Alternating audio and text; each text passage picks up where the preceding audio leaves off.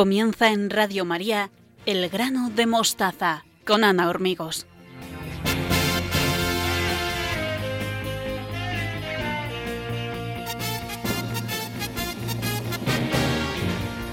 Buenas noches a todos los oyentes de Radio María. Les damos la bienvenida al programa número 3 del grano de mostaza, un espacio de educación y familia donde todos tienen voz. Hoy, viernes 4 de diciembre de 2015, Quiero saludar a nuestros colaboradores habituales, Estanislao Martín, Beatriz Hormigos, Victoria Melchor y Maribí Gallego. En el control y las redes sociales, Teresa Jiménez. Al micro les habla Ana Hormigos. Pueden seguirnos a través de la cuenta de Twitter arroba elgrano mostaza, la página de Facebook El Grano Mostaza y el correo electrónico elgranodemostaza arroba radiomaria.es. Muchas gracias por acompañarnos un viernes más en Radio María.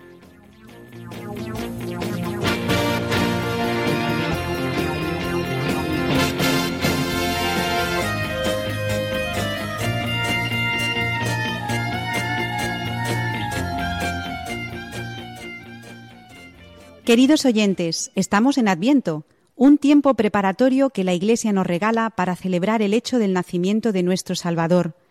El mes de diciembre está dedicado a la infancia de Jesús, por lo tanto, nuestros niños tienen un papel protagonista en este mes. Ellos son la esperanza y la alegría de la Iglesia, y a ellos debemos asemejarnos para entrar en el reino de los cielos. Comenzamos el grano de mostaza de hoy con los ojos y el corazón puestos en el inicio del año de la misericordia. El Santo Padre Francisco proclamará el próximo 8 de diciembre, solemnidad de la Inmaculada Concepción, un tiempo fuerte, en el que, según sus palabras, las puertas de la Iglesia permanecerán abiertas para que quienes son tocados por la gracia puedan encontrar la certeza de su perdón. Si se quedan con nosotros este viernes, conocerán a Ana Serrano Gómez, esposa, madre de familia y maestra, que quiere compartir con nosotros su precioso testimonio de vida. Además, hablaremos de libros y películas para disfrutar en familia. Trataremos de la conexión entre santidad y vida ordinaria, y responderemos a las preguntas que nos hacen llegar nuestros oyentes. Continuaremos el repaso de santos y educadores con la figura de San Maximiliano Colbe y encontraremos algunas pautas para practicar el perdón con nuestros hermanos. Nos encomendamos con confianza a la intercesión de nuestra Madre María Inmaculada, Reina de nuestros corazones, que ella nos ilumine en la siembra del grano de mostaza de hoy, 4 de diciembre de 2015, en Radio María.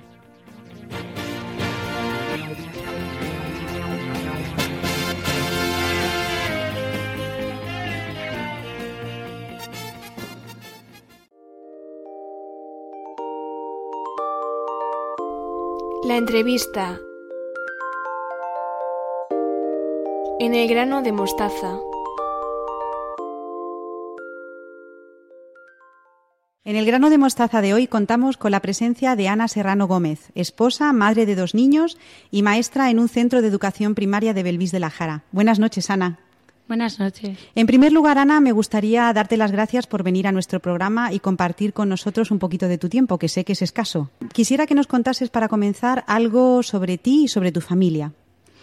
Bueno, pues eh, como bien dices, me llamo Ana, vivo en Talavera de la Reina, eh, estoy casada con Javier, él es ganadero de vacas de leche y bueno, pues eh, nos conocimos hace 13 años eh, pronto empezamos a, bueno, pues eh, empezamos a salir, nos casamos a los tres años y bueno, pues como cualquier pareja, pues todo, todo muy idílico, muy bonito y tal. A los nueve meses más o menos me quedé embarazada. En principio todo bien, pero se complicó el parto y entonces pues, pues bueno, pues, pues pasó lo que pasó. Lucas fue un gran prematuro Nació de 26 semanas de gestación y bueno, a mí me ingresaron cuando estaba de cuatro meses más o menos de embarazo. Por lo tanto, pues fue muy traumático porque no prácticamente ni siquiera me vi la tripa, no pude disfrutar del embarazo.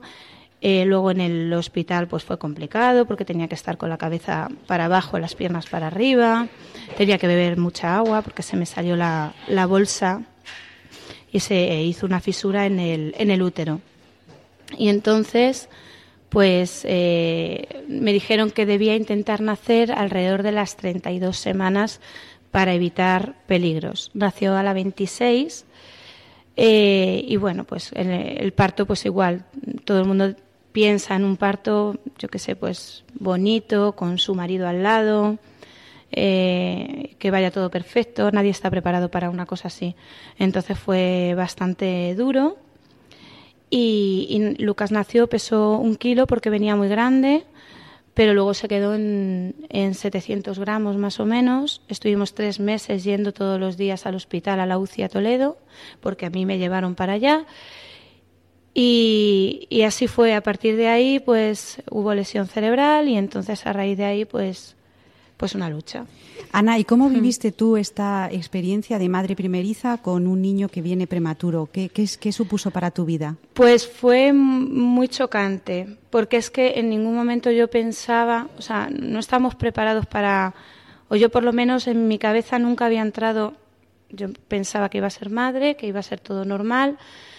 Incluso cuando te dicen que hay lesión y te dicen lo que puede pasar, tú sin querer como que le quitas, le quitas importancia porque crees que no va a ser tanto.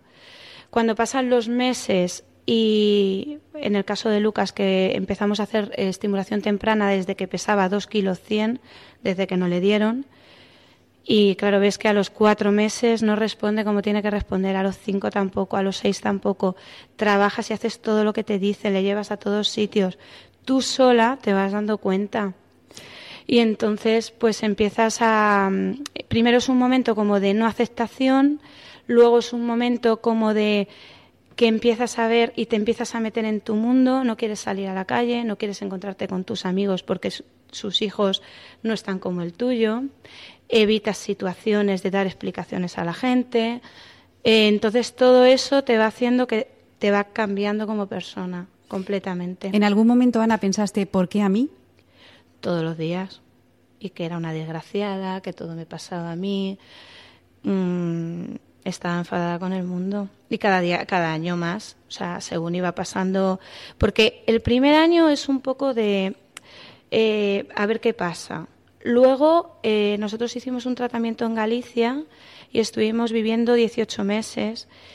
Entonces ahí fue, fue como otra ventana de esperanza, de decir, bueno, vamos a ver si, si con este tratamiento, pero después de lo carísimo que es, del sacrificio que supone, porque tienes que dejar tu trabajo, tienes que separarte de tu marido, separarte de todo, irte a una ciudad, bueno, en este caso era un pueblo por ahí perdido en Galicia, o sea, entonces cuando pasa todo eso, pues, eh, y ves encima los resultados, pues es otra vez otro bajonazo.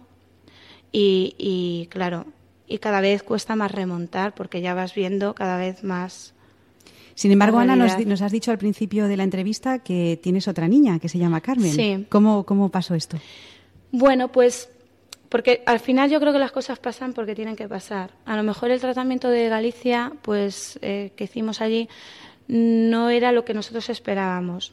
Pero sí que nos vino muy bien para conocer otro tipo de familias que están en la situación nuestra y, darnos cuenta de que realmente se puede con todo. Entonces, allí conocimos mucha gente que tenía a lo mejor cuatro hijos y dos con parálisis.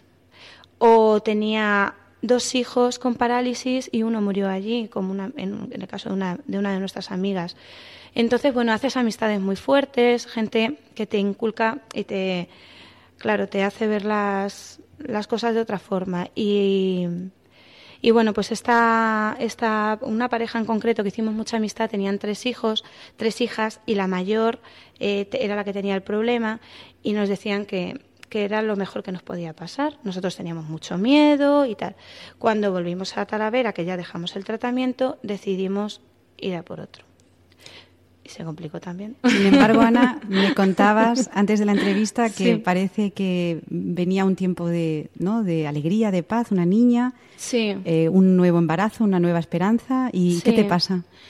Bueno, pues que Lucas fue un gran prematuro, no tenía por qué pasar lo mismo mm, y fueron cosas diferentes, pero pues con Carmen desde el primer día con sangrados, con amenazas de aborto Y entonces, claro, pues ya me avisaron que probablemente sería un embarazo de estar en reposo porque Lucas nació muy prematuro, más que nada por precaución. Pero al final con, con Carmen, pues es que se complicó solo. Eran cosas diferentes. No, nunca han sabido decirme por qué esos sangrados, pero claro, pasamos muchísimo miedo eh, encima Lucas, pues eh, mm, sobre todo mis padres tuvieron que estar atendiéndole porque mi marido trabajaba y yo estaba de la cama al sillón, del sillón a la cama desde, desde el momento uno. Ana, y en estos momentos tú me cuentas que vives el embarazo con tantísimos problemas. Eh, ¿Tú eres, eras o eres una persona en, aquella época religiosa? ¿Eras una persona con Ahí fe? estaba, en, o sea, eh, cuando yo me quedé embarazada fue el año que trabajé en, otro centro, eh, centro público y coincidí con una compañera que, había, que es vecina mía de toda la vida, pero bueno, pues nuestra amistad por circunstancias, pues porque no nos veíamos tanto y tal, pues se, se, se distanciaron. Pero, pero coincidimos en ese colegio. Y justo ahí era cuando yo estaba sintiendo esas sensaciones de, bueno, que, que, me parecían raras, porque yo no he tenido formación de ningún tipo, no he ido nunca a un colegio religioso, eh, yo no he ido nunca a misa salvo bodas, bautizos y comuniones. Y entonces, pues, eh, me parecía extraño porque yo sí me casé por la iglesia, pero bueno, fue un poco porque los padres dijeron los suyos que os caséis por la iglesia y tal. Pero pero así fue, o sea, tampoco, vamos, que si me hubiera casado por lo civil, tampoco me hubiera... Y Ana, ¿qué, qué, necesidad sentías? Sí, pues cuando entraba, eh, pasaba por la calle de la iglesia donde me casé, que fue Santiago, pues de pronto a lo mejor iba con el coche y, es que mm, hablaba con Jesús, le decía que tenía que, ahora no puedo, me excusaba, ahora no puedo, tengo mucha prisa, tengo muchas cosas que hacer, pero de verdad que tengo que venir a verte y, o iba al Prado con, con Lucas y, sentía que tenía que entrar en, en la ermita. Y todo eso me estuvo pasando durante un año y pico y cuando encontré a mi amiga, pues no sé si puedo decir el nombre. Lo que tú quieras, sí, claro. Pilar Magaña, que la Muy Bien. Y entonces pues la dije que tenía que hablar con, pero no era el momento tampoco en el colegio, en los claustros, no era. Y así fue. Luego me quedé embarazada, pero yo ahí tenía esas sensaciones. A veces le decía a mi marido que tenía algo que decirle, pero luego me daba vergüenza porque sentía que, no sé, que iba a pensar que, estaba, que se me estaba yendo la cabeza o no sé. Entonces no, no se lo contaba. Y hay un momento en tu vida, Ana, en el que pasa algo y es un antes y un después, ¿verdad? Sí. Luego nació Carmen, salió todo bien y bueno, pues yo poquito a poco pues iba haciendo eso, iba entrando a la iglesia de vez en cuando y, ya, bueno, pues hablando Javi y yo, pues decidimos que queríamos que fuera compañía de María, más que nada por el tipo de educación, nunca pensando en, la profundidad, ¿no? De, a lo mejor del tema religioso. Sí, para todos nuestros oyentes, Ana, la Compañía de María es un centro religioso de Talavera de la Reina. Sí. Y bueno, pues, pues entonces Mm, vino mi madre diciendo que se había enterado que las matrículas y estaban sin bautizar. Y entonces dijimos, ¿cómo vamos a...? O sea, es de lógica que lo primero que nos van a pedir es que estén bautizados. Yo ahora lo pienso y digo, ¿cómo hemos podido tener a nuestros hijos tanto tiempo sin bautizar? Y hay una presencia que es la Virgen de Fátima. Sí, y entonces eh, cuando los bautizamos, eh, me dijo mi madre que qué regalo queríamos. Entonces como a mí me habían hablado y nosotros estábamos pasando un mal momento por todo lo que nos había pasado, pues yo dije que quería un viaje a Fátima, irnos los cuatro a Fátima. Y bueno, pues fue lo que nos regalaron mis padres, el viaje a Fátima, que fue el, el, el, de febrero del año pasado. Y ya está, a raíz de ahí es un cambio de nuestra vida. ¿En qué ha cambiado tu vida, Ana, y la de tu familia? Pues primero en la forma de enfocarlo del niño a raíz de ahí, bueno, de hecho allí nos pasaron muchas cosas, se nos rompió el coche con una avería muy grande, pero es que es como que empiezas a, relativizar los problemas, a, bueno, a quitarles importancia y a, pensar en los problemas realmente importantes. Y bueno, pues nos dieron muchas charlas sobre cómo mm, tratar el matrimonio, sobre cómo eh, pensar en el otro. Nosotros nunca nos habían hablado de esas cosas, entonces absorbimos todo como mucho. Nos tiramos todo el viaje desde Fátima hasta Talavera hablando sobre lo que nos habían explicado y tal. Y mi sorpresa fue cuando llegué a Talavera y vi que, no había sido algo de decir, bueno, hemos ido y se ha quedado en un viaje, sino que lo bonito era cuando llegamos. ¿Qué pasó cuando llegaste pues, a Talavera? Pues que ha transformado nuestra vida. Javi y yo estamos muy bien. Eh, en mi casa hay armonía, no hay mal humor, se hablan las cosas, se da importancia a las cosas importantes, eh, se intenta no discutir. Eh, con Lucas disfrutamos muchísimo más. Todo. Ha cambiado, es que ha cambiado todo. Y luego, claro, pues ahora rezamos todos los días, nos están ayudando porque nos falta muchas cosas. Estamos en camino, ¿verdad? Sí, pero bueno, pues viene Paco el sacerdote a casa y bueno, pues también tenemos amigos de peregrinos que nos echan una mano y nos... o sea que es, es una vida nueva, Ana sí, estamos muy contentos. ¿Qué le dirías a los oyentes de Radio María que no comprenden o no aceptan la cruz en sus vidas? Porque nos estás hablando de una cruz que para eh, muchas personas sería insoportable. Sí, es insoportable. O sea, eh, yo creo que es de las cosas más duras que te puede pasar. Eh, pero mm, si lo miras así, mm, yo creo que mm, se puede llevar las cosas de, otra forma, porque al final eh, lo importante es disfrutar de tu hijo y pensar, por lo menos yo lo veo así, yo ahora veo que si mi hijo está conmigo es porque Dios lo quiere así y porque si Él ha decidido que esté con nosotros es porque nosotros podemos con ello. Y además vemos que nosotros estamos dando ejemplo y estamos intentando por esa vía ayudar a mucha gente. Yo cuando hablé con Ana de esta entrevista me dijo, lo único que quiero es eh, que mi testimonio pueda ayudar a la gente. A través con que de ayude a una persona, con que ayude a una familia, porque yo sé lo que es pasarlo realmente mal. Yo a lo mejor nada, una pequeña reflexión o que lo comentes.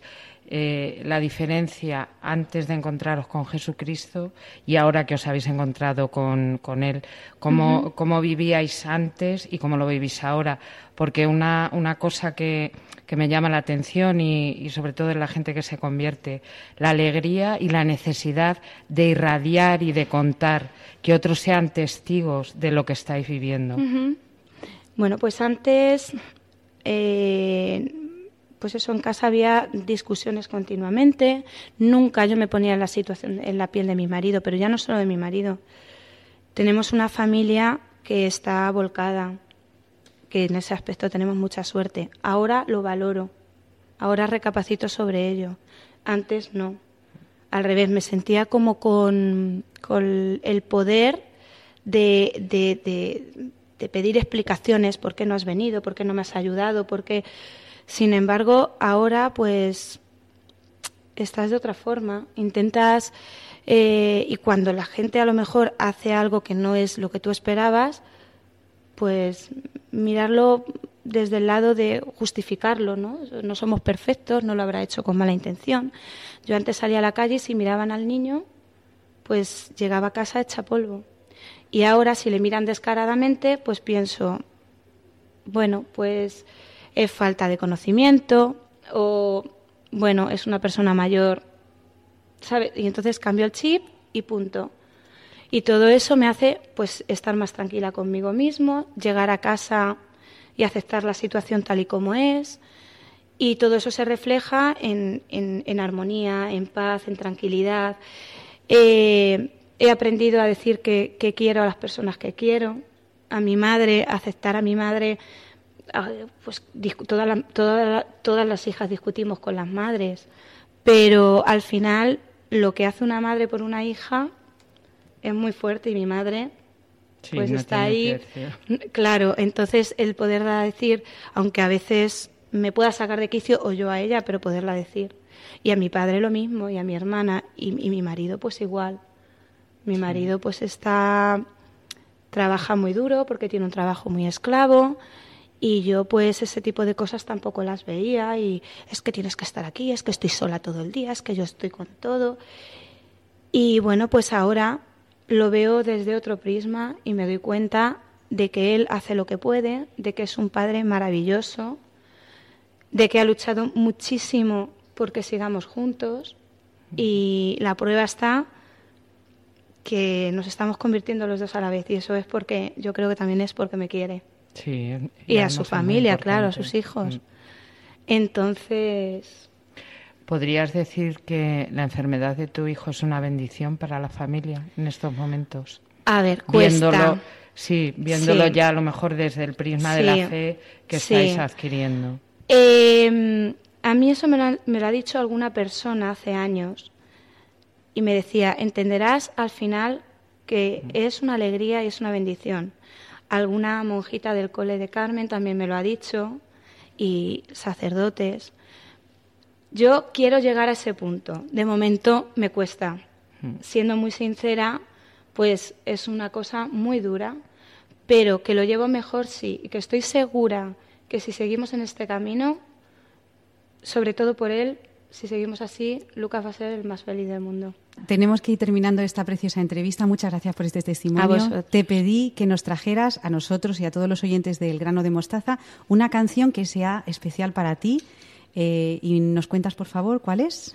Sí, es la de Guaraná. Sí. Em, me he pasado la noche en vela. Me he pasado la noche en vela, que no me acordaba del título. Y, y es porque, bueno, cuando nos conocimos, pues fue en el concierto de Guaraná y luego pues la pusimos cuando sacaron la tarta de la boda. Pues esta canción tan especial para la familia de Ana, para todos los oyentes de El grano de mostaza.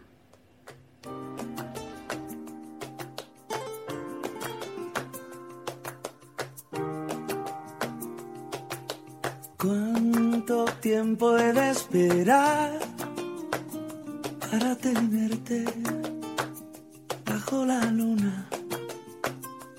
Besar tu piel que es de aceituna. ¿Cuántos años pasarán sin que te acune como a un tesoro? Peinar tu pelo que es de oro.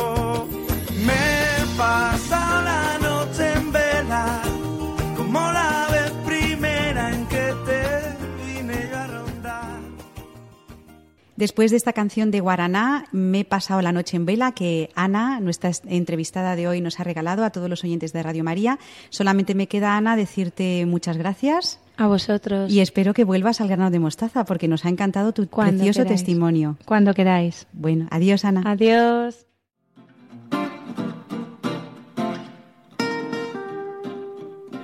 Con otros ojos. La sección de cine y literatura de El grano de mostaza.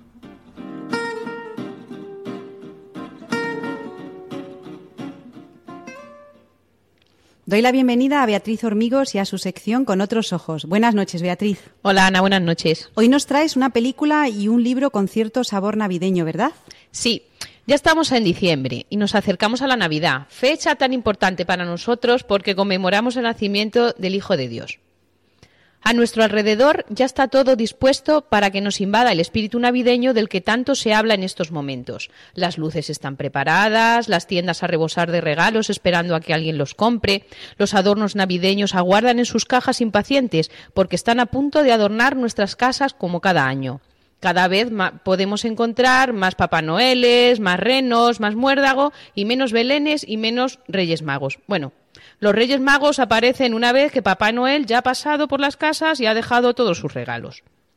Y con tanta parafernalia nos dejamos invadir por el espíritu navideño que nos impone el consumismo de las grandes superficies y centros comerciales y nos olvidamos de lo realmente importante, el mensaje de esperanza, de perdón y de redención.